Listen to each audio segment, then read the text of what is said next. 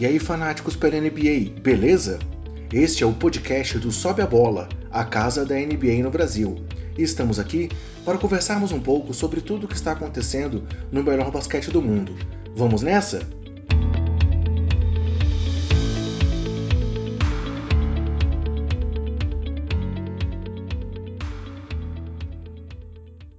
Então, dando início aqui à nossa quinta edição do nosso podcast e a penúltima edição do nosso preview para a próxima temporada da NBA, é, nós vamos abordar nesse programa, vamos voltar à Conferência Oeste. É, no primeiro programa a gente falou sobre os sete times que não tinham ido para os playoffs no Oeste. Depois nós migramos para o Leste, falamos dos sete times que não tinham ido para os playoffs no segundo programa. E nos dois seguintes nós fechamos os oito times que tinham ido para o playoff na Conferência Oeste, Leste. E agora então está voltando para o Oeste. É, para quem ainda não está acompanhando todas as nossas, as nossas edições anteriores, é, eu queria, queria me apresentar, né? Meu nome é André, estou aqui com o meu companheiro Bruno. Beleza, Bruno? E aí, e aí, André? E aí, galera? Então, assim, queria dizer para vocês que assim, o Sobe a Bola, além do nosso podcast, é, claro, nós temos o nosso site, que é o sobeabola.com.br, e lá no site, diariamente, até o final dessa semana, nós estamos publicando é, prévias completas, análises completas de todos os times, que a gente vai terminar essa série na sexta-feira, é, sempre intercalando um time da Conferência Oeste e um da Conferência Leste. Além disso, o Sobe a Bola está em todas as redes sociais, Facebook, Twitter, Instagram, e a gente queria reforçar para vocês também que estão aí chegando agora ou que estão acompanhando a gente nos últimos programas, é, que a gente também está agora disponível, o nosso podcast está disponível tanto no Spotify quanto no Google Podcast quanto no iTunes. É, a gente está migrando definitivamente do SoundCloud para o Anchor. Então, quem quiser nos acompanhar, procura a gente lá no Anchor, no endereço Anchor, que é A-N-C-H-O-R.fm barra sobe a bola. Por lá vocês conseguem pegar lá o RSS, jogar nos outros agregadores, ou então pode nos buscar nos outros agregadores que a gente está conseguindo já disseminar o podcast aí nas várias, é, nos vários agregadores de podcasts existentes.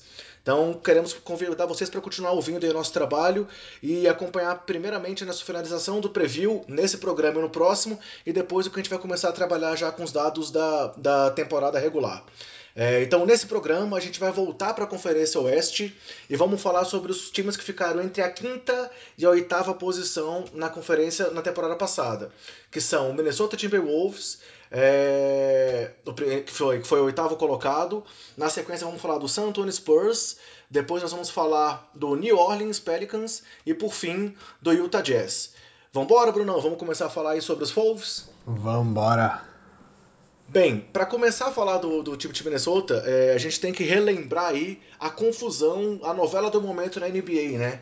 Que é a situação envolvendo o Jimmy Butler. É, os, o, o, time de Minnesota voltou aos playoffs no ano passado pela primeira vez em vários anos. É, se eu não me engano, era o time que estava com a maior sequência sem, sim, sem sim. É, jogar os playoffs, estava desde 2004.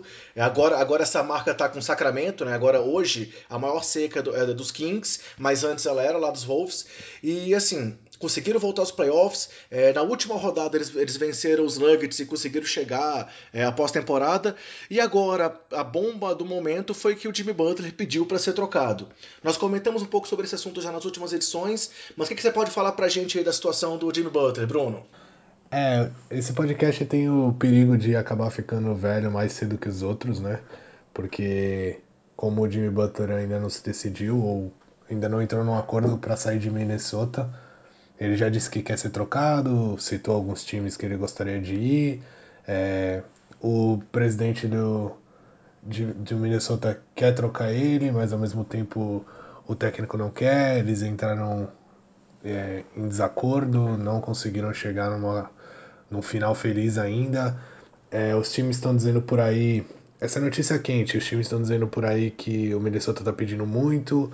É, falaram que nesse último final de semana agora é, do dia 6 e 7, Minnesota quase entrou num acordo com Miami, já estava tudo certo para fechar e Minnesota voltou atrás, deu para trás. Eu não acho que, que isso seja bom para Minnesota, acho que eles estão tentando.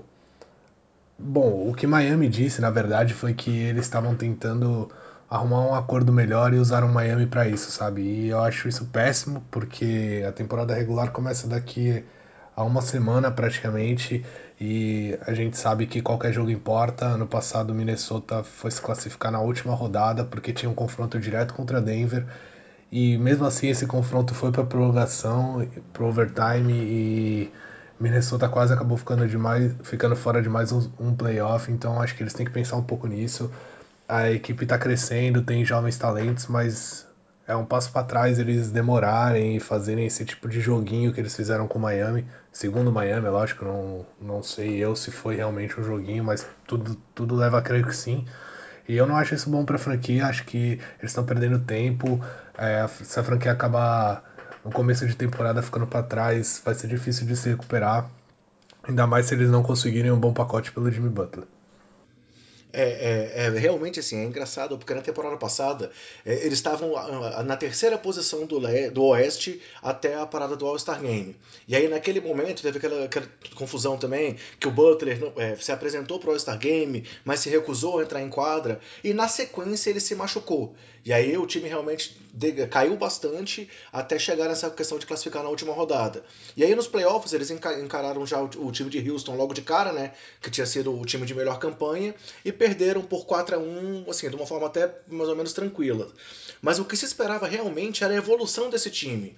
É, houveram, antes da questão do, do Butler, o, o grande é, burburinho que estava tendo lá em Minnesota era a questão do, do, do Thibodeau tá levando para lá mais jogadores que eram do, do, do, Chicago Bulls, né? Eles tinham fechado com o Lou Deng, tava aquela confusão dizendo ah, que talvez se o Noah saísse dos Knicks, eles poderiam ir atrás do Noah também, e lá já estavam o Derrick Rose, o Jimmy Butler e o Taj Gibson. É, só que aí, de repente, foi como uma bomba essa situação do Jimmy Butler, né? É, houve aquela reunião é, dele com o Thibodeau e depois dessa reunião realmente ele oficializou que, que, realmente queria ser trocado.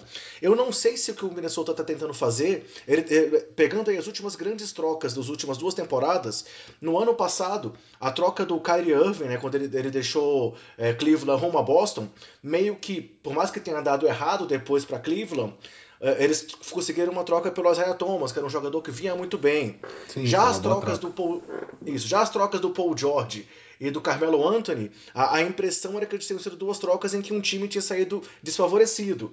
E na verdade, a gente viu que o Indiana se deu muito bem em pegar o Oladipo, né? Como nós comentamos já em programas anteriores. Então, é, eu não sei se o Minnesota está tentando realmente conseguir algo muito bom sendo que, na verdade, quando há um pedido de troca de, de um jogador, o jogador perde valor de mercado, né? É, também teve o caso agora aí do Kawhi, que é, o Kawhi pediu para ser trocado e em troca o San Antonio conseguiu o DeRozan. Então, assim, foi uma troca que realmente pode ser muito boa para ambos os lados. Só que realmente a situação do Butler já está se estendendo demais. Daqui a pouco chega o começo da temporada, daqui a pouco é, é, o time não vai ter mais como se entrosar, começa a, a jogar e mesmo se chegar jogadores é, bons nessa troca, troca, eles vão acabar se perdendo pela falta de preparação ou de entrosamento do elenco, né? Então, realmente alguma coisa tem que acontecer logo lá para resolver essa situação de uma vez por todas, né? É, quanto mais tempo passa, para mim, na minha visão, é pior para Minnesota. Eu acho que além deles terem é que é um problema para eles porque assim que o Jimmy Butler anunciou que queria ser trocado, eles ficaram com a bomba na mão e e eles acabam vendo isso que a gente precisa se livrar do cara, porque ele já falou que não quer jogar aqui, que ele não tá feliz aqui, tá com os problemas com a nossa maior estrela, teoricamente, porque o Jimmy Butler é a maior, é a maior estrela de Minnesota hoje, mas o Carl, o Carl Anthony Towns, que é com quem todos dizem que ele teve problema, é a estrela da franquia, é a, a, a cara da franquia que vai ser daqui a cinco temporadas, nas próximas cinco temporadas. Então, eles estão pensando no, no futuro da franquia e, e como o Jimmy Butler não quer mais ficar lá, eles têm que se livrar logo dele. Mas é o que você falou, é difícil você arrumar uma troca boa por um cara que já falou que não quer jogar lá, porque os, as outras equipes é que estão com, com o privilégio de oferecerem o que elas querem, sabe? Ah, você não quer isso? Então beleza, então você tá com a bomba, fica com a bomba aí. É o que eles falam para Minnesota. Então, Minnesota não pode ser é, achar que vai conseguir um dos melhores jogadores da liga, dificilmente vai acontecer o que aconteceu com o Toronto, que você mesmo citou. É muito difícil é, com o Toronto não, na verdade com o San Antonio Spurs. É muito difícil o que aconteceu com o Kawhi de Toronto pegar o seu melhor jogador e oferecer pelo Kawhi Leonard, que já tinha anunciado que não queria mais jogar, não queria mais ficar lá.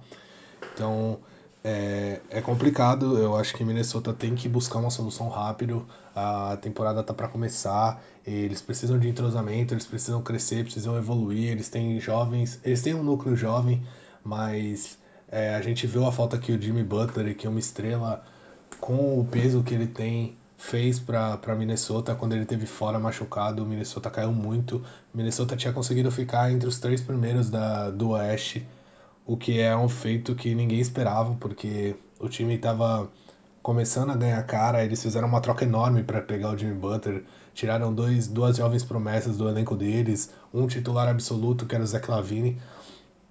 Então foi uma mudança grande para eles e mesmo assim eles conseguiram entrar nos trilhos rápidos no começo da temporada, conseguiram um destaque e quando o Jimmy Butler saiu machucado, o time caiu muito.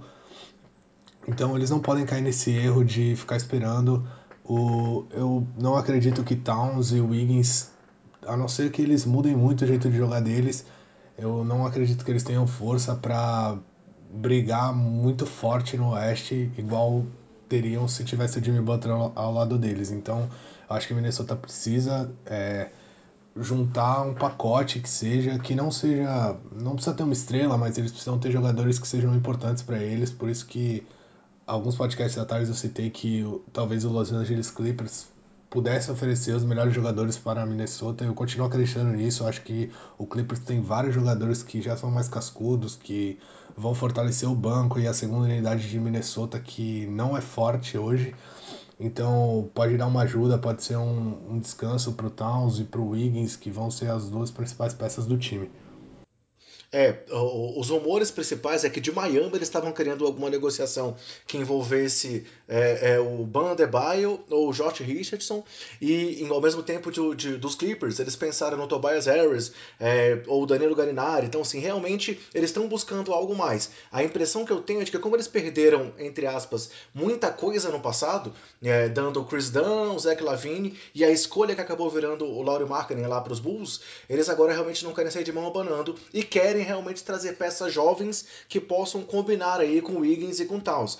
Porque se a gente for analisar bem, na temporada passada, eles renovaram o contrato do Wiggins por 5 anos é, e mais de 146 milhões de dólares. Então, assim, é, se eu não me engano, é, era o 11 maior salário no começo dessa temporada, já o, o, do Wiggins. E agora eles assinaram também a extensão do Towns, né? Depois que a confusão aconteceu aí e que realmente o Butler é, demonstrou que iria sair, o Towns assinou a renovação de 190 milhões por cinco anos. Então é, é inegável que o futuro da franquia está na mão desses dois jogadores. Se isso é certo ou errado, é, só o tempo vai nos dizer, principalmente com relação ao Wiggins, que é um cara que ainda foi muito é, é, inconstante na sua carreira. Mas assim, o caminho é esse. Resta agora o Thibodeau se encaixar nessa decisão da, da franquia ou realmente a franquia buscar novos rumos. Porque se você olhar o time titular sem o Butler, o Jeff Teague é um jogador que assim fez um bom trabalho, mas que não, não, não, não é nenhum grande astro. Aí vem, vem o Wiggins, tem o Taj Gibson, que foi um jogador que foi assim bastante. É um jogador brigador, que contribui bastante, mas que não é nenhuma grande estrela,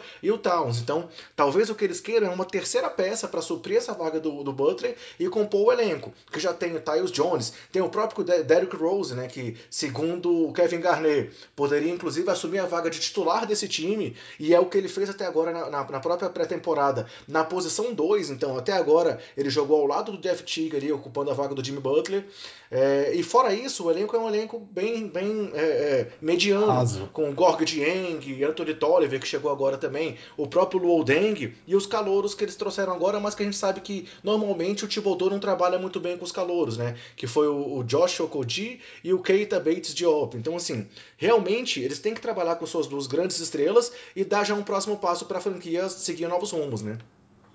É, eu sou falando um pouco mais sobre o Wiggins eu admiro bastante o jogo dele, mas eu acho que ele tá devendo muito. Eu penso que muita gente é, criticava ou pedia mais do Zach Lavine, por exemplo. E para mim o Wiggins é a mesma situação. É que o Wiggins sempre teve aquela pompa de ter sido a primeira escolha, de ter sido trocado pelo principal jogador do time. Então muita gente olha ele eu acho ele um pouco super protegido, não só pela equipe de Minnesota, mas pelos torcedores e por boa parte da NBA, porque eu não acho que ele mostrou todo esse basquete que todo mundo esperava dele ainda, diferente do Towns que em menos tempo, para mim provou mais ser um jogador de elite. O Wiggins ainda tá devendo, eu acho que ele precisa assumir esse papel, ele precisa ser pontuador, ele precisa ser importante. Ele é um cara que eu ainda acho muito afobado com a bola, ele quer decidir umas jogadas, quer fazer uns fadeaways no meio da partida que não fazem muito sentido. Então, eu ainda espero mais coisa deles, dele e eu acho que se ele assumir esse papel da, da segunda arma ofensiva da, da equipe, liderar a equipe e principalmente defender melhor, porque isso é, um, é uma coisa que falta no basquete dele, eu acho que Minnesota pode brigar sim, mas é exatamente o que você falou, eu acho o elenco muito raso visto pelo que o Derrick Rose jogou na, na última, na, nos últimos playoffs, eu acho que ele deveria receber outra chance de ser titular. Eu sei que você é um amante do, do jogo do Derrick Rose. E eu também sou, eu gosto bastante dele, apesar de, de olhar ele com, com aqueles olhos de que ele não vai ser mais o mesmo, mas eu acho que ele pode ser muito importante para a equipe. Já é um cara mais cascudo, é um cara que já foi MVP da liga, é, já teve momentos grandes com o Bulls, então eu acho que ele é um cara que agrega e sem o Jimmy Butler, ele deve, deve sim assumir essa vaga de, de titular, mesmo sendo na posição 2. E, e é o que eu tava falando, buscar jogadores que reforcem o banco, porque o banco ainda é muito raso. O Luol Deng praticamente não jogou na temporada passada, então é um cara que, apesar de ele estar com fome de mostrar que, que o Magic, que o, o Magic Johnson e, e os Lakers estavam errados com o que fizeram com ele, de deixar ele escanteado lá em Los Angeles. Eu não acho que ele vai ter um papel fundamental para a equipe, então vai ser um cara que vai contribuir, assim como o Gorg Dieng e, e o, Ty, o Tyus Jones, mas não são caras que são confiáveis. A rotação vai ficar muito fraca e, e a gente sabe que rotações fracas na NBA hoje em dia é difícil, porque cai muito quando entra a segunda unidade e depois para você voltar no jogo é complicado. Então, eu acho que eles têm que buscar jogadores que ajudem essa segunda unidade. É, também acho que Timbaldo tem que conseguir colocar o jogo de defesa da equipe melhor, porque ele sempre foi conhecido por ter um jogo de defesa forte, por trabalhar bem em defesas. E ele não conseguiu fazer isso em Minnesota, definitivamente. Minnesota era um time que tomava muitos pontos, pontos bobos. É, o próprio Towns não é um bom marcador ainda. E o, Andrew, o Andrew Wiggins também não é nem um pouco bom marcador. Então ele é até um pouco preguiçoso às vezes, parece. O Jimmy Butler é sim esse jogador que era um cara que pontuava lá no ataque e fazia o trabalho sujo, não se importava de brigar, marcar duas, três posições, correr atrás de, de todo mundo. Então sem esse cara vai ser mais difícil ainda para Minnesota, visto que eles ainda não conseguiram adicionar nenhuma peça super importante que fizesse alguma diferença. É, eu acho que Minnesota é o candidato mais forte dos que foram para os playoffs na, na temporada passada de não repetir esse feito e nessa temporada ficar fora.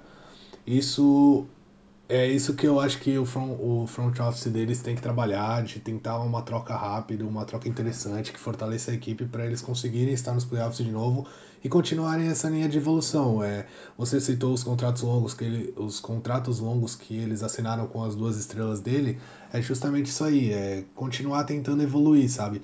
Porque não adianta nada numa temporada você estar nos playoffs, na outra o seu time cair muito e você tem que estar tá em jogos grandes, sabe? Para você crescer, você tem que estar tá enfrentando o Houston como eles enfrentaram na temporada passada. E eles fizeram dois bons jogos contra Houston. Um acabaram perdendo, o outro foi o jogo que eles venceram. É, mas os outros, os outros três jogos eles não foram bem, definitivamente não foram bem. Então, só que para você crescer, para você conseguir bater de frente com esses times, você tem que estar tá lá brigando com eles nesses momentos, entendeu? Então, eu acho que a equipe tem que procurar se fortalecer para continuar nos playoffs, para daqui a umas três, duas, três temporadas estar tá brigando nas cabeças. É, assim, outra perda que eles também devem ter, que é um jogador que ainda está no mercado, mas que se fosse para ficar lá, já teria renovado também é o Jamal Crawford, né? Que é, é um veterano que contribuiu muito vindo do banco, mas que até a própria fala dele, quando ele, ele não renovou com o time agora, mostra que alguma coisa tem de estranho por lá. Que ele falou que assim, que o primeiro, o primeiro objetivo dele nessa, nessa, nessa é, off-season era conseguir um melhor encaixe para o jogo dele porque realmente, assim, é, as coisas não conseguiram fluir lá em Minnesota como se esperava. Então, assim, se a gente for olhar o que a ESPN previu para eles há, há, um tempo atrás, a previsão era de quinto lugar do, do Oeste. Mas realmente eu concordo contigo, que pode ser que eles sejam uma equipe que corra mais risco de não voltar aos playoffs. É, e só fechando um último comentário sobre o Butler, é, uma outra possível troca que foi comentada, que ninguém sabe até que ponto é verdade ou não, foi o interesse do Houston Rockets em levar o Butler para lá, né? E aí poderia até envolver o Eric Gordon, que é, é foi o melhor sexto ano aí, sexto homem, e poderia envolver também o PJ Tucker, que é um grande defensor. Para casar os salários, poderia ser uma combinação. Não se sabe se isso foi uma proposta real, se não foi, mas talvez fosse uma troca que pudesse ser boa para os dois lados, mas até agora nada realmente de oficial aconteceu, né? É, essa era uma troca que sem dúvida ia fazer muito bem para Minnesota, mas eu não acho que seria boa para o Houston, porque você se livraria de dois jogadores que carregam o piano muito forte lá, lá no Texas. É, são dois jogadores que marcam. O Eric Gordon é um jogador que vem no banco para mudar partidas, assim como era o Jamal Crawford, que você citou agora há pouco. Por isso que é um jogador que é importante, que dá profundidade para o seu banco de reservas. Só que a diferença é que eu acho o Jamal Crawford um cara muito. Assim, ele quer decidir muitas jogadas.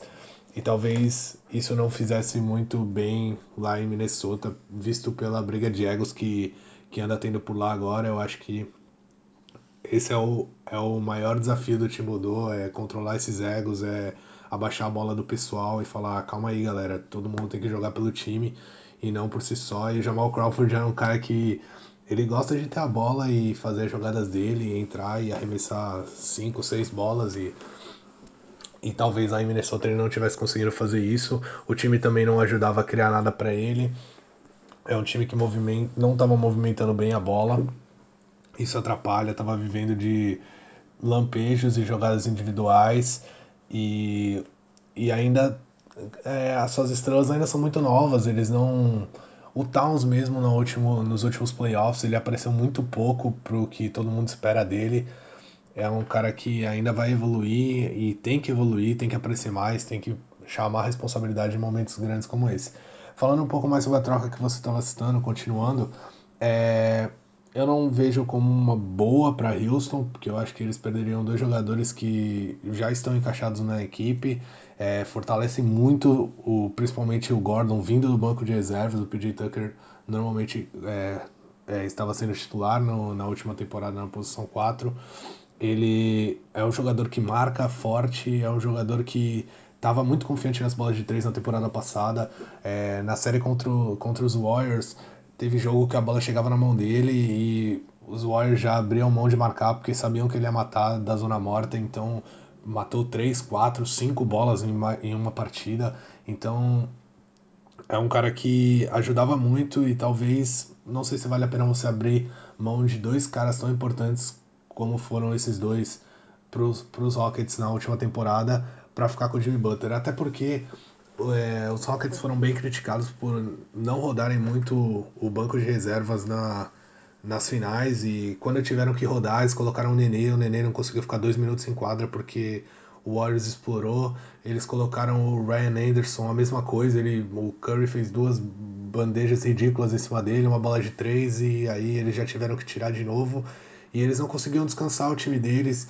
E aí você vai trocar duas peças tão importantes que são dessas peças que você consegue jogar por um Jimmy Butler que vai ter uma semana para para se encaixar, para começar a temporada, e a gente sabe a loucura que é depois que começa a temporada, são poucos treinos e muitos jogos, então eu não sei se é uma boa pro Rockets, mas pro Minnesota eu tenho certeza que seria uma das melhores trocas que, que eles iam conseguir. Vamos esperar então aí as cenas dos próximos capítulos ainda que devem se resolver nessa próxima semana, senão realmente vai ser um problema muito grande para todo mundo.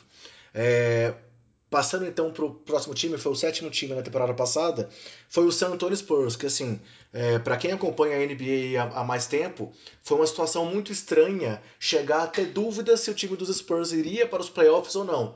E claro, eles acabaram se classificando ali em sétimo, é, foi a sua 21 participação consecutiva nos playoffs. E caso eles consigam esse ano também é, se classificar novamente, eles podem é, igualar a maior sequência da história, né? Que foram 22 classificações consecutivas lá nos anos 50, é, aos anos 70, do Syracuse Nationals, que depois virou o Philadelphia 76ers. Então, essa temporada, assim, pelo menos historicamente, pode ter um peso importante para o San Antonio. Mas ao mesmo tempo é uma temporada de mudanças gigantescas na franquia, né? Que além da troca que eles fizeram, que eles perderam o Kawhi e o Danny Green na mesma negociação, também saíram de lá de uma, de uma vez só o Tony Parker e o Manu Ginobili. Então, assim, será que a gente pode confiar que o San Antonio, que o Greg, o Greg Popovich vai conseguir manter esse time competitivo, vai conseguir chegar mais uma vez aos playoffs? O que, é que você acha? Eu acho que eles vão brigar sim por playoffs, é... mas como você disse, é uma temporada bem atípica, é, um...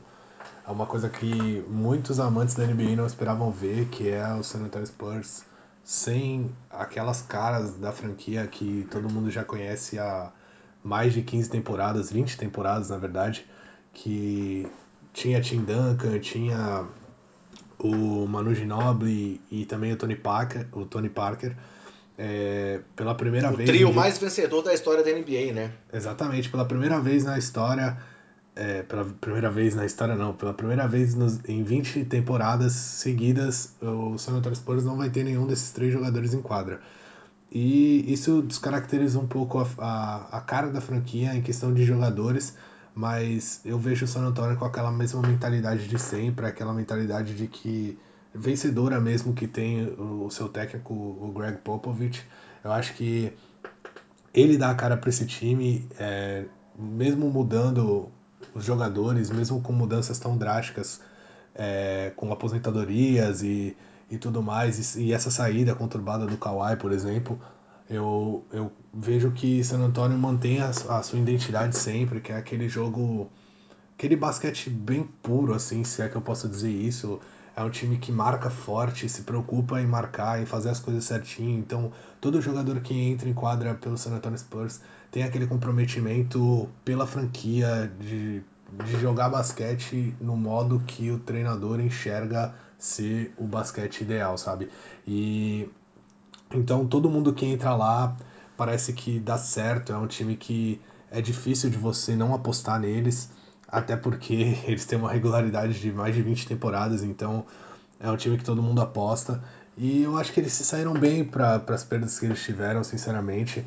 É, o DeJounte Murray já vinha sendo trabalhado há duas temporadas para ser esse substituto do, do Tony Parker, então é, o Greg Popovich gosta muito dele porque ele é um armador bem alto, é um cara que é forte na defesa por, por ter os braços longos, ele consegue roubar muitas bolas, dar tocos, então é um armador que já vinha sendo preparado, é... é... o problema é que ele se lesionou ontem na, na pré-temporada, né? Assim, no jogo de domingo contra o Houston, ele teve uma lesão, é, segundo os exames, ele teve uma ruptura de ligamento cruzado, então assim, não se sabe o período de retorno. Pode ser até que ele perca a temporada inteira. Então, assim, foi uma bomba aí de, de ontem para hoje lá em San Antônio, né? É, eu não sabia disso, isso realmente pois é. Vai fazer falta para eles. Mas eles. Vão ter que apostar em Pat Mills. É, Assim, o Pat Mills tem muitos haters por aí na NBA, muita gente não gosta do basquete dele. Eu não sou uma dessas pessoas, eu acho ele um bom armador. Ele é meio doido às vezes com a bola, ele quer resolver e acaba fazendo algumas burradas, mas eu acho ele um armador muito importante. Eu tive é, a oportunidade de vê-lo jogar aqui no Rio de Janeiro quando nas Olimpíadas de, de 2016 contra os Estados Unidos e ele fez um jogo fenomenal, ele fez mais de 30 pontos. Se não fosse o Carmelo Anthony, que também estava inspirado naquele dia, é, a Austrália poderia ter vencido os Estados Unidos e deveria ter vencido.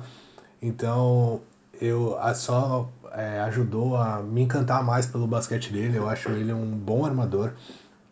E também já é um cara que está há bastante tempo na franquia, é um cara conhecido, é um cara que é confiante e os companheiros dele confiam, confiam bastante no, no basquete dele. Então, é lógico que é uma perda, porque o Murray é aquele, é aquele jovem jogador que vem sendo preparado para esse momento, para ele assumir de vez a titularidade e começar a ditar o ritmo do time. Então, esteve no time de defesa da temporada passada, né? Foi, foi realmente a evolução dele, principalmente na defesa, foi muito forte ano passado. É, é o que eu falei, ele tem uma defesa muito forte realmente e ele estava ganhando confiança no arremesso dele, é, principalmente de, de média distância. Então eu acredito que essa temporada ia ser bem importante para ele. É uma pena se ele não conseguir jogar. Espero que ele se recupere bem e dê sequência nesse trabalho que vinha sendo feito com ele. E falando um pouco mais da troca bombástica que trouxe o DeMar DeRozan para para San Antonio, é, eu acho que San Antonio se saiu muito bem para conseguir um, um jogador é, talvez não na altura do Kawhi Leonard, porque eu acho que o Kawhi Leonard saudável, que todo mundo espera dele, ele é um dos cinco melhores jogadores da NBA, como a gente já comentou anteriormente. É, porque ele é um cara que faz diferença no ataque, faz diferença na defesa, faz muita diferença na defesa. E nas últimas duas temporadas, sem contar essa última que é, foi marcada por lesões, ele melhorou assim muito o seu jogo ofensivo. Ele era um cara que estava arremessando bem melhor de fora do perímetro. Ele era um cara que estava arremessando bem de média distância, tinha é, infiltrações, é um cara veloz, é um cara bem ágil e inteligente, principalmente. E era um cara que já estava encaixado naquele, naquele sistema do, do Popovich. Só que ter o DeMar DeRozan, que é um dos maiores pontuadores do, da NBA, é algo que ajuda bastante a equipe.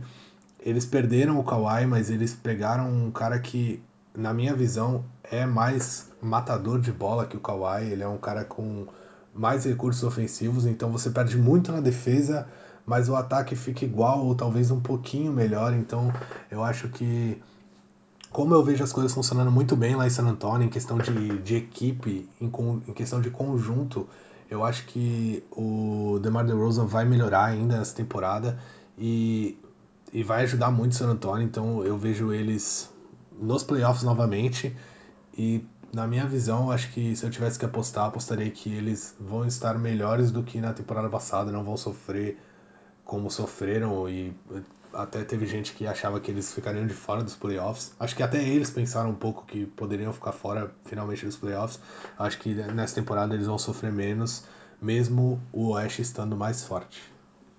É, o, o, time de San Antonio é um time que também assim, se mostrou muito adaptável nessas últimas duas décadas, né? Começou lá com, com, com as Torres Gêmeas, passou por aquela defesa absurda aí na, na, no, na década passada, ah, se, se adequou um pouco a esse, time, esse jogo agora mais de velocidade. Claro, sempre trabalhou com muitos passes, muita rotação de bola, e mesmo com o Popovich em alguns momentos criticando as bolas de três, tentou migrar um pouco para esse jogo é, nos últimos anos. Só que realmente, se você for olhar esse elenco que eles têm agora em mãos, com Rosen, com o, o Rudy Gay, que está lá ainda, é, que deve ser titular na posição 3, na vaga que era do Kawhi, e que ano passado, com a ausência do Kawhi, quem jogou foi o Kyle Anderson, que agora também saiu de lá. E se olharmos também para Paul Gasol e para o Lamarcus Aldridge, que são os outros, os outros jogadores ali das posições 4 e 5, é um time muito voltado para o jogo ali de média distância é, que vai contra esse movimento da NBA atual, de ou bolas de três ou bolas dentro do garrafão, que é muito defendido pelo time de, de Houston e mais ainda pelo, pelos Warriors, né? Então, se a gente for pensar que aí nessa, nessa off-season é uma frase do Kobe Bryant, que ele falou que é, era impossível vencer esse time dos Warriors jogando como os Warriors, talvez esse time do San Antonio seja essa contra contralinha aí do que está sendo adotado na NBA atualmente, né? É, o, o Aldridge na temporada passada evoluiu bastante, houve um momento em que ele teve uma conversa com o Popovich para poder encontrar o encaixe dele ideal nesse time e realmente é, ele conseguiu ser o jogador mais importante na ausência do Kawhi. Então, essa dupla de Lamarcus e DeRozan pode ser uma dupla muito interessante, né? É, o que você citou da, da frase do Kobe, eu acho que a temporada passada prova um pouco disso. É lógico que é difícil falar porque cada jogo é um jogo e teve um jogo que não caía nada de, de Houston, mas Houston veio para enfrentar os Warriors como os Warriors é, mostraram para a NBA que era o melhor jeito de jogar nas últimas temporadas. E eles não conseguiram vencer. É lógico que passou também pela, um, um pouco pela lesão do Chris Paul e, te, e tiveram outros, outras questões. Mas San Antonio sempre foi.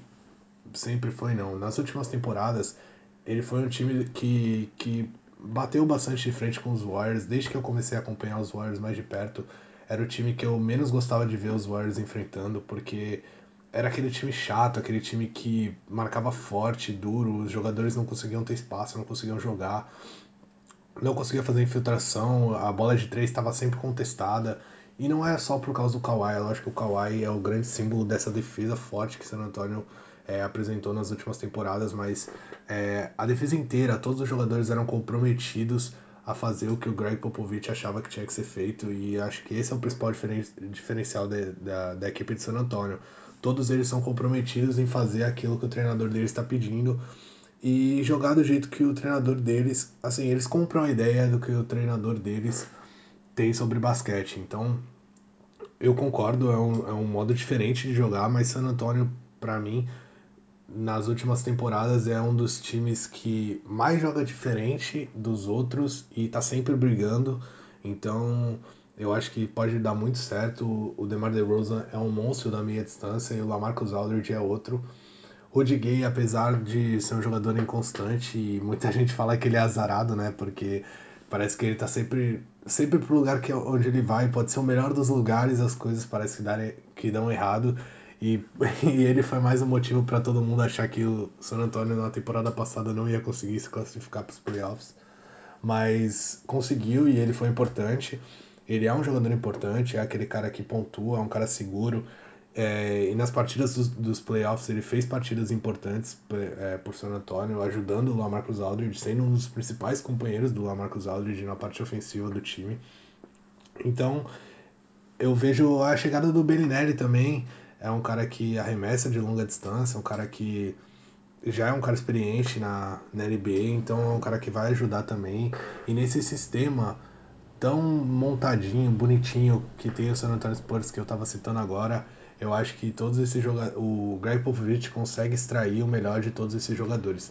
E isso é fundamental pro, pro time ter tanto sucesso durante tanto tempo e eu acho que com essa troca que eles conseguiram pelo Kawhi, é, desculpa, é bem provável que eles continuem é, esse legado por mais um tempo.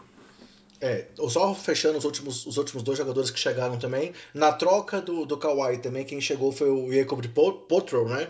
Que é um pivôzão que tem, é, tem muito potencial e pode ser que entre nessa rotação já aí com o Paul Gasol e possa até assumir a posição de titular. E no draft eles trouxeram o Lonnie Walker, que também acabou se lesionando agora na pré-temporada e deve ficar aí de seis a oito semanas fora, mas que também há uma expectativa que seja mais um daqueles jogadores que o San Antonio encontra no draft, que ninguém dava nada por ele, mas que possa contribuir imediatamente. Mas, se a gente for olhar também a questão das previsões de vitórias, é, tanto a ESPN quanto Las Vegas colocaram o San Antonio fora dos playoffs. É, a ESPN colocou que eles iam ficar em décimo lugar no Oeste e Las Vegas em nono. Vamos ver se eles vão acertar ou se o San Antonio mais uma vez vai surpreender a todos, né? É, vamos esperar para ver, mas eu acredito que eles estejam brigando por sexta, sétima ou oitava vaga ali do, dos playoffs. É, eu coloquei eles pelo menos em oitavo. Passando em diante aí, o, o, próximo time, que foi o time que ficou na sexta posição na temporada passada, foi o time do New Orleans Pelicans, que apostou na temporada, na temporada retrasada e a temporada passada com mais força em montar aí a sua versão das Torres Gêmeas com o Anthony Davis e com, com o DeMarcus Cousins, mas que agora acabou não, não renovando com o pivô que estava machucado e que deu uma chacoalhada aí no elenco para tentar se manter. É, também é, não, não ficou por lá o, o Rajon Rondo, que era um jogador que chegou ano passado e que contribuiu muito bem, e, e aí, para essas duas posições, eles trouxeram para a armação o Alfred Payton, que é um jogador que rodou nos últimos anos e que estava na temporada passada em Phoenix, e o Julius Randle dos Lakers, além de apostar também na contratação do Jalil Okafor. É, será que essas mexidas que eles fizeram podem manter o time ainda na briga por, uma posição interessante no Oeste? O que, que você acha? Eu acho que é, New Orleans precisa se coçar rapidamente para dá alguma coisa pro Anthony Davis, porque esse cara merece um time à altura do basquete que ele joga. Nas últimas temporadas ele tem sido um monstro. Ele carregou o time na última temporada para os playoffs e eu não sei se ele vai ter força para fazer isso de novo. Depois que o DeMarcus Cousins se machucou, e a gente sabe como o Rondo é em questão de temporada regular, ele não é um cara que aparece muito. Ele já não é um jogador pontuador, então parece que ele tá naquela preguiça na temporada regular e chega nos playoffs ele vira outro jogador, aí sim ele começou a aparecer bem. Teve jogo de 20 assistências contra os Warriors, então ele era um cara importante, é um cara que que é, a equipe de New Orleans vai sentir falta. É, eu, eu pergunto uma coisa aqui, eu já pensei bastante nisso. Por que eles não vão atrás do Kemba Walker? Por que New Orleans não tenta um pacote, se livrar de alguns jogadores que eles têm aí encostados, é, Solomon Hill, talvez até o, o próprio Drew Holiday, e tentar, tentar uma troca, um, colocar uma escolha de draft, alguma coisa, porque eles precisam de um armador, eles precisam de outro cara para pontuar. Enquanto eles tiveram o, o DeMarcus Cousins saudável e o Anthony Davis, eles se mostraram uma das melhores duplas de, da NBA e a melhor dupla de garrafão da NBA, com certeza. Eram dois jogadores que estavam pontuando mais de 26 pontos por partida, então o time sente um pouco de falta. É lógico que o Drew Holiday vem sendo importante, não, é, não tira os méritos dele. É um jogador que evoluiu muito, é um bom defensor e ele melhorou bastante o seu jogo ofensivo nas últimas temporadas. Mas eu acho que falta algo a mais, sabe? E, e eles poderiam, deveriam dar esse passo, porque muito está se especulando do Anthony Davis na próxima temporada deixar eles e ir para Los Angeles apesar de nada ser oficial, é muita especulação pelo fato é, do Anthony Davis ter trocado de, de agente, né, e, e ido para um, um agente que é muito amigo, amigo pessoal do LeBron. Então, muita gente está cogitando que ele possa ir para Los Angeles. E se ele for. Houve uma, houve uma conversa que o, que o Kyrie Irving também procurou ele, tentou levar ele para Boston recentemente, né? É, então, é, assim, ele merece uma, um time melhor, ele merece uma outra estrela ao lado dele. Não que o Drew Holiday não seja esse bom jogador, não que o Mirotic, o Julius Randle não sejam bons jogadores, não, eles são sim bons jogadores, vão ser importantes, vão ajudar o Anthony Davis, mas o Anthony Davis para estar tá na, na pós-temporada vai ter que jogar de novo o que ele jogou, pegando mais de 11 rebotes por jogo, fazendo mais de 28 pontos por partida. E é difícil, é difícil você depender só dele, o cara cansa. Apesar de ele ser um monstro, fisicamente ele é muito privilegiado, ele é um cara muito ágil, é um cara que tem arremesso de meia distância, tem arremesso no poste baixo, no poste alto, tem arremesso na, na linha de três, e é um cara que domina o garrafão é difícil você dar toda a bola para ele, fazer ele se debater, fazer ele brigar com, com jogadores pesados que estão lá dentro do garrafão, que estão empurrando toda hora, agarrando toda hora. Então é complicado. Chega em momentos que a equipe precisa de um algo a mais. E mesmo eles conseguindo se classificar para os playoffs de novo e ele é, conseguindo levar o time nas costas mais uma temporada, é difícil, porque chega lá você já sabe que não vai dar, sabe? Eles tiveram uma, uma série espetacular contra Portland na primeira rodada dos playoffs da temporada passada, mas é Portland, sabe? Portland chega lá e parece que desaprende a jogar basquete, não sei o que acontece. O Damian Lillard fica em quadra 48 minutos e não dá certo. Então, depois a gente viu o que aconteceu contra os Warriors, eles foram atropelados em quase todos os jogos. Ainda deram trabalho em um ou outro jogo, em um outro jogo, mas era aquele trabalho que a gente sabia que ia chegar no final e os Warriors estariam vencendo, sabe? Então eu acho que ou eles mudam radicalmente, tentam um pacote, é, escolhas e dá uma ajuda para ele, principalmente uma ajuda vindo é, do perímetro, uma ajuda vindo na armação da equipe para desafogar um pouco o jogo com o Anthony Davis e dar uma variação maior para o time ou eu vejo o Anthony Davis fora dessa equipe daqui a uma ou no mais tardar duas temporadas e indo buscar um anel, porque ele é um jogador que merece um anel. Ele tem só 25 anos, mas ele já tem que começar a pensar nisso, porque é, ele tem um jogo muito físico, a gente não sabe o que pode acontecer. O próprio DeMarcus Cousins ninguém esperava ter a lesão que teve e é uma lesão complicada para se voltar, então eu acho que ele tem que começar a pensar nisso. Ele já declarou todo o amor que ele tem lá pela cidade de New Orleans, por Louisiana e tal. Mas é complicado. É, ele, ele é uma estrela que merece algo mais, entendeu? Então, é, New Orleans tem que começar a olhar com mais carinho para isso aí e se mexer, porque do jeito que tá, hum, não vai conseguir chegar muito mais longe da onde já chegou. É, dá para entender o fato do time não ter apostado na renovação do Cousins lesionado, é, assim como dá para entender o fato dele ter escolhido jogar no, no, Warriors, mas tudo bem.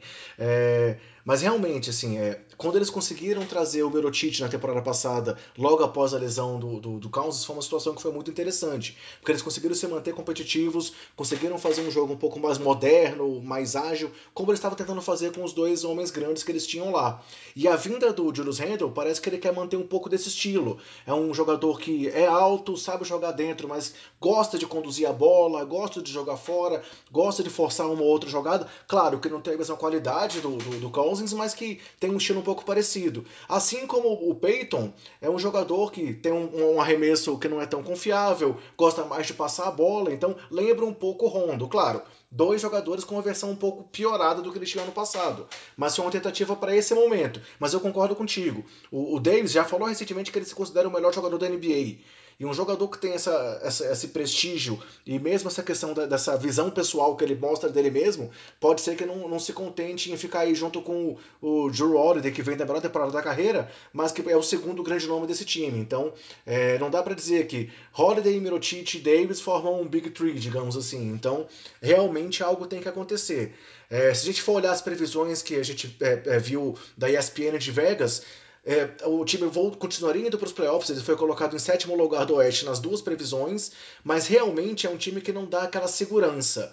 Eu acho que eles também, a aposta que eles fizeram no Okafor é uma questão também de uma tentativa a mais, é, para entrar nessa rotação, do garrafão. O Okafor foi um jogador que foi muito bem selecionado no draft, mas que sempre deixou a desejar, principalmente pela questão da defesa, e que acabou sendo muito pouco utilizado nas duas últimas temporadas. É, mas quem sabe pode ser uma chance também de tentar um renascimento agora aí nesse garrafão tumultuado que às vezes acontece aí é, dos Pelicans, que ainda tem é, é, o francês lá, o, o Aginsá, é, tinha o, o, o, como chama, que foi pro Chicago na, na troca do Merotite, o, o turco na temporada passada, é, o Azik, mas assim, realmente é uma situação que vamos esperar para ver o que vai acontecer. Não dá para ter muita certeza de nada do que vai acontecer em New Orleans na próxima temporada. Assim como eles podem se manter nos playoffs, eles podem ser esse time que acaba, acaba ficando de fora no meio de uma, de uma conferência tão disputada. É, também concordo, acho que eles vão brigar ali pelas últimas vagas, igual o time de San Antonio.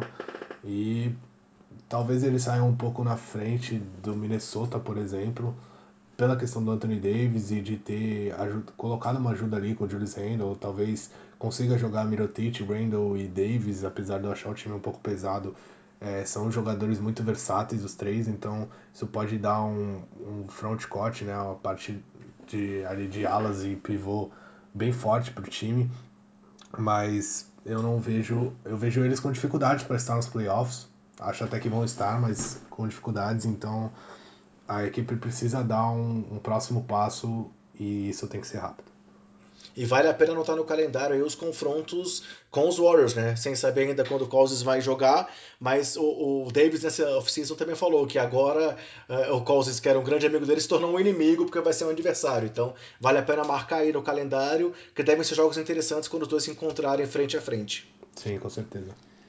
E aí, o último time que a gente vai conversar hoje, que foi o time que ficou ali na quinta posição é, é, do Oeste na temporada passada, surpreendendo muita gente, é o time do Utah Jazz.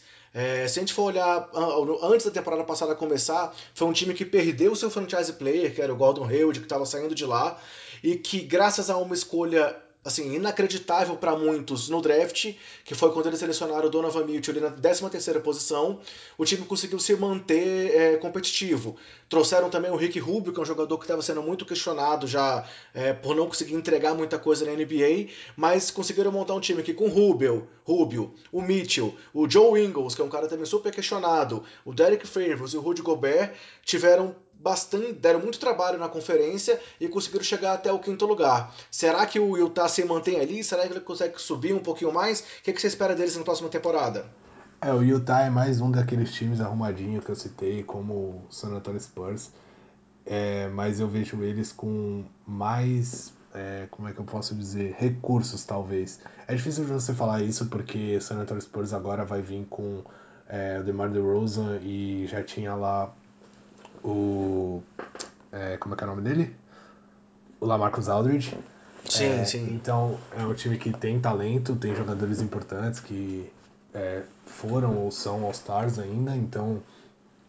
É, mas a equipe de Utah é uma equipe que marca muito forte, tem o seu jogo bem definido, é, o treinador deles também consegue impor o jogo que ele acha ser o melhor, então Rudy Gobert dá uma defesa enorme de garrafão para o time de Utah, é muito difícil você infiltrar contra o Utah, é um time que você infiltra com aquele armador pequeno e você já fica com medo porque a chance dele tomar um toco é muito alta.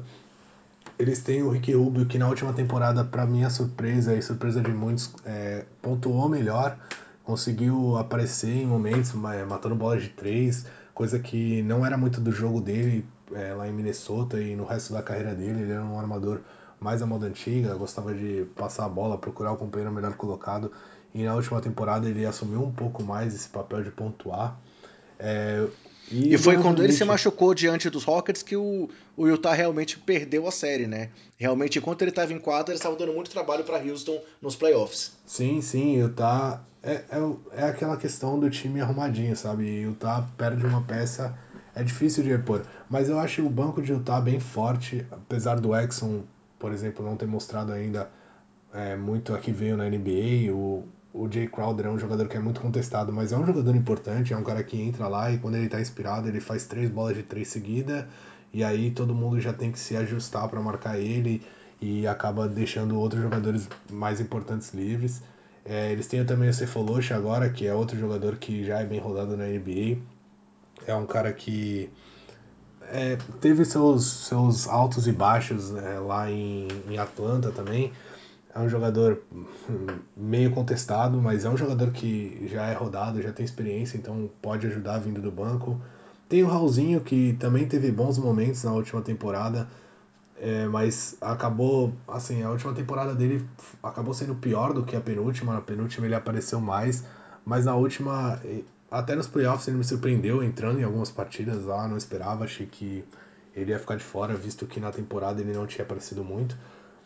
E eles fizeram uma escolha que me agradou muito no, no, no draft dessa temporada, mais uma, é, que foi o Grayson Allen.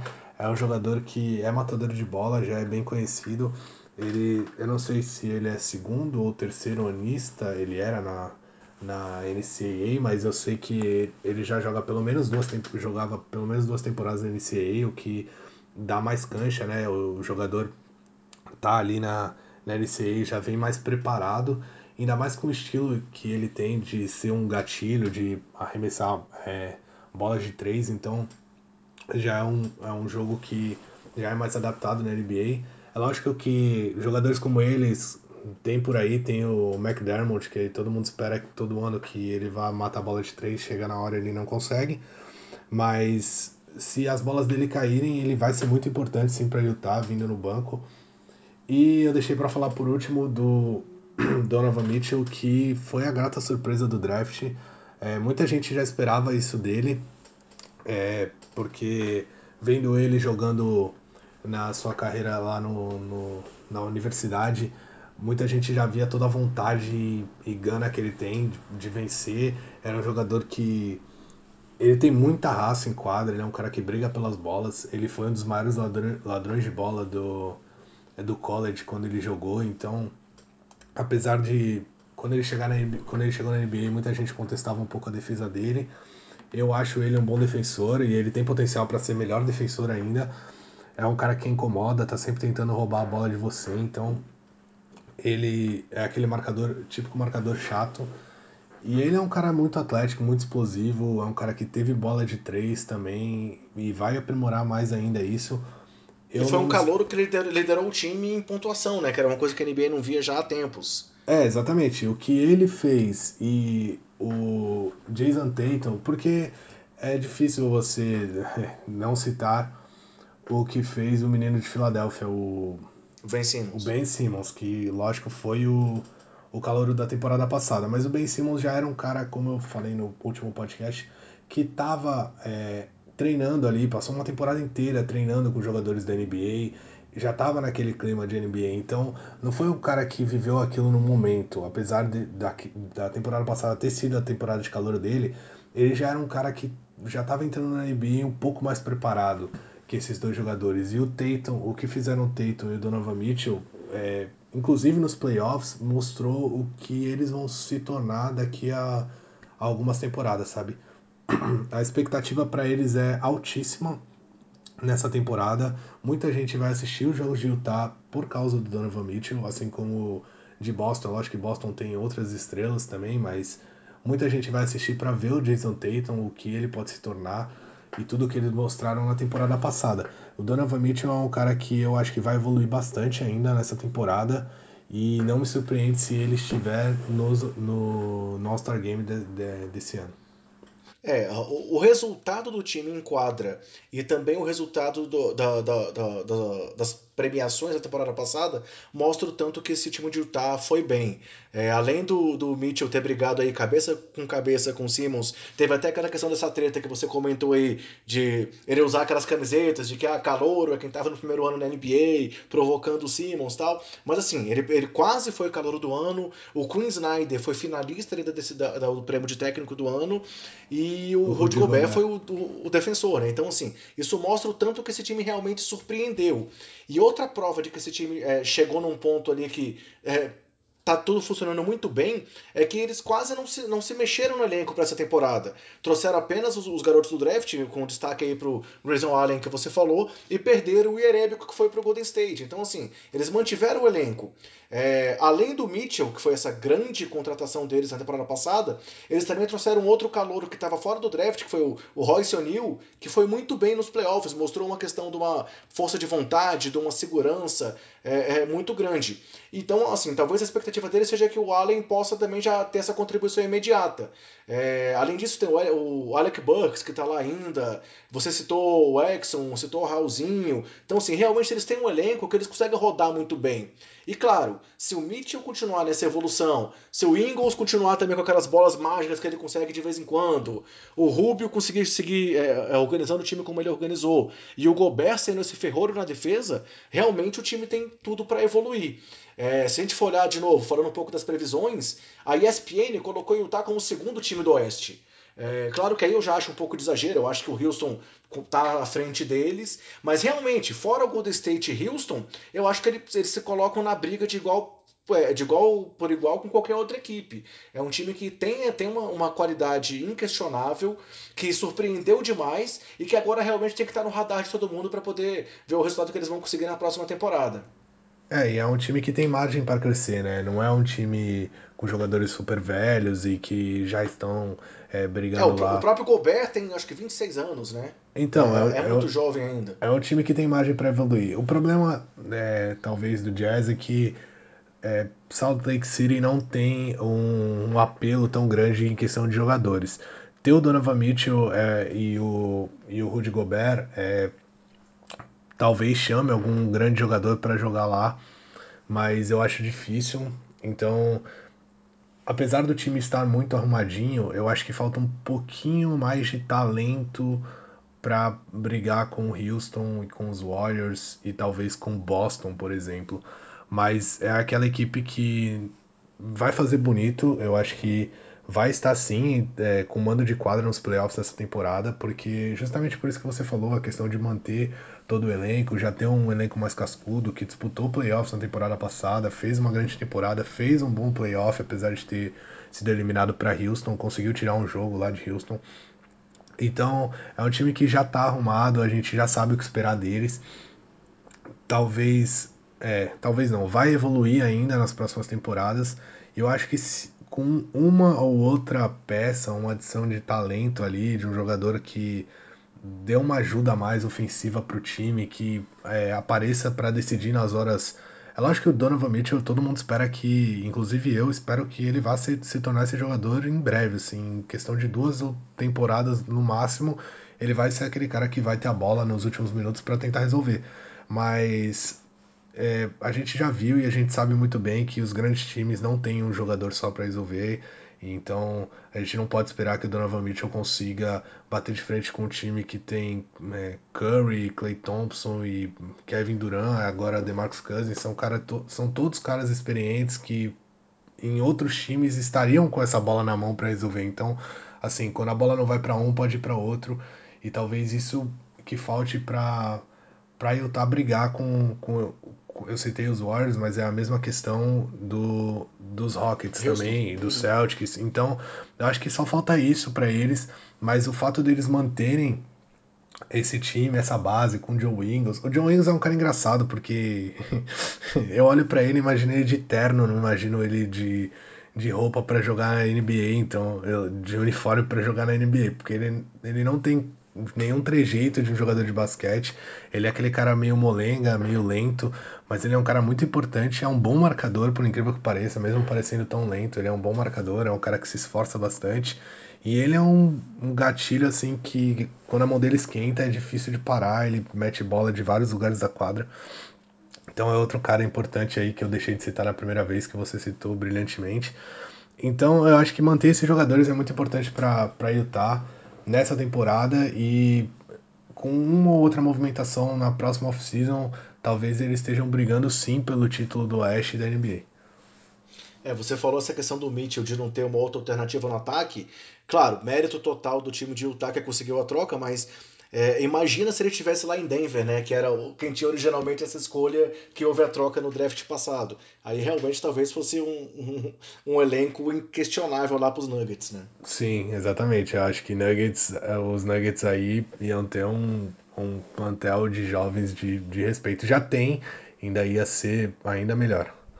É, é, particularmente, me agrada muito ver esse time do Jazz jogando dessa forma, porque é uma confissão aí para você e para todo mundo que estiver ouvindo. O primeiro jogo da NBA que eu assisti na minha vida foi um jogo do Utah Jazz. Eu lembro que eu era molequinho, cheguei em casa um dia, liguei a televisão de madrugada, tava passando um jogo na Band e era Philadelphia 76ers e Utah Jazz. Lá na época de Stockton, Malone, é, o Barkley ainda era jogador do Philadelphia, então foi um time que me chamou a atenção. Claro que depois eu acabei acompanhando toda a, a, a, geração ali dos Bulls e acabei me tornando torcedor dos Bulls, inclusive com os dois títulos em cima do próprio Jazz, mas é um time que sempre me, eu sempre tive assim, um certo carinho, porque foi o time que me abriu as portas da NBA na minha primeira experiência assistindo um jogo de NBA. É, eu diria, é um time simpático, eu diria. É, não, é, é, é interessante isso. Mas então tá, Brunão, assim, a gente fecha então o, o, a nossa análise de hoje com o time do Jazz. É, no próximo programa a gente vai tratar os quatro times que ficaram nas primeiras posições do Oeste para fechar o nosso preview, que são o OKC, né, o Thunder, o Portland Trail Blazers, o Golden State Warriors e o Houston Rockets. Então essa é a nossa programação do próximo programa. É, fechando então o, o, programa de hoje, eu queria mais uma vez só agradecer a todo mundo que está nos ouvindo, agradecer os feedbacks, os comentários que estão sendo muito legais, pedir para que quem tiver como é, puder contribuir com a gente, dando aí alguma dica, alguma sugestão, é, passe isso para a gente, porque nós queremos cada vez mais fazer um trabalho melhor para todo mundo. E de novo, mais uma vez lembrar o pessoal de acessar o nosso conteúdo também lá na nossa página no sobeabola.com.br e de nos procurar nas redes sociais e de procurar o próprio podcast aí no, nos agregadores, é, diretamente lá no Anchor, no anchor.fm barra sobe é, no Spotify, no Google Podcast, no iTunes e daqui a pouco provavelmente a gente vai estar também no, é, é, em outros agregadores, em outros é, programas e espero que vocês ajudem a gente também a divulgar o nosso trabalho. Tem, quais são as suas considerações finais aí, Bruno? É isso aí, agradecer de novo a você, ao pessoal do Sobe a Bola, agradecer a todo mundo que está ouvindo, todo mundo que tem nos ajudado, todo, todas as dicas que dão, é, seja pessoalmente, seja por, nas, nas redes sociais pra gente, todo mundo que, que tá gostando do nosso trabalho e isso é o que motiva a gente a continuar, a gente quer melhorar, a gente adora falar de NBA, ama a NBA, então é muito bom poder ter essa conversa aqui contigo e espero que a gente continue, o pessoal esteja gostando e possa continuar contribuindo com a gente pra gente melhorar cada vez mais. Valeu, pessoal. Então, assim, continue acompanhando o nosso conteúdo, tanto aqui é, nessa mídia do podcast, quanto lá no, no site. E contamos com o apoio de todos e com a ajuda na divulgação do nosso trabalho. É, valeu, valeu, Bruno. É, semana que vem, então, a gente. Semana que vem não, né? Na próxima edição, que deve sair agora ainda, antes da, da do início da temporada, a gente vai fechar o nosso preview. E aí, na, na semana que vem, começar com os podcasts já falando da temporada em andamento. É, então, por hoje é só. Valeu aí, pessoal. Um abração, Bruno. Abração, André. Valeu, pessoal. Tchau, tchau.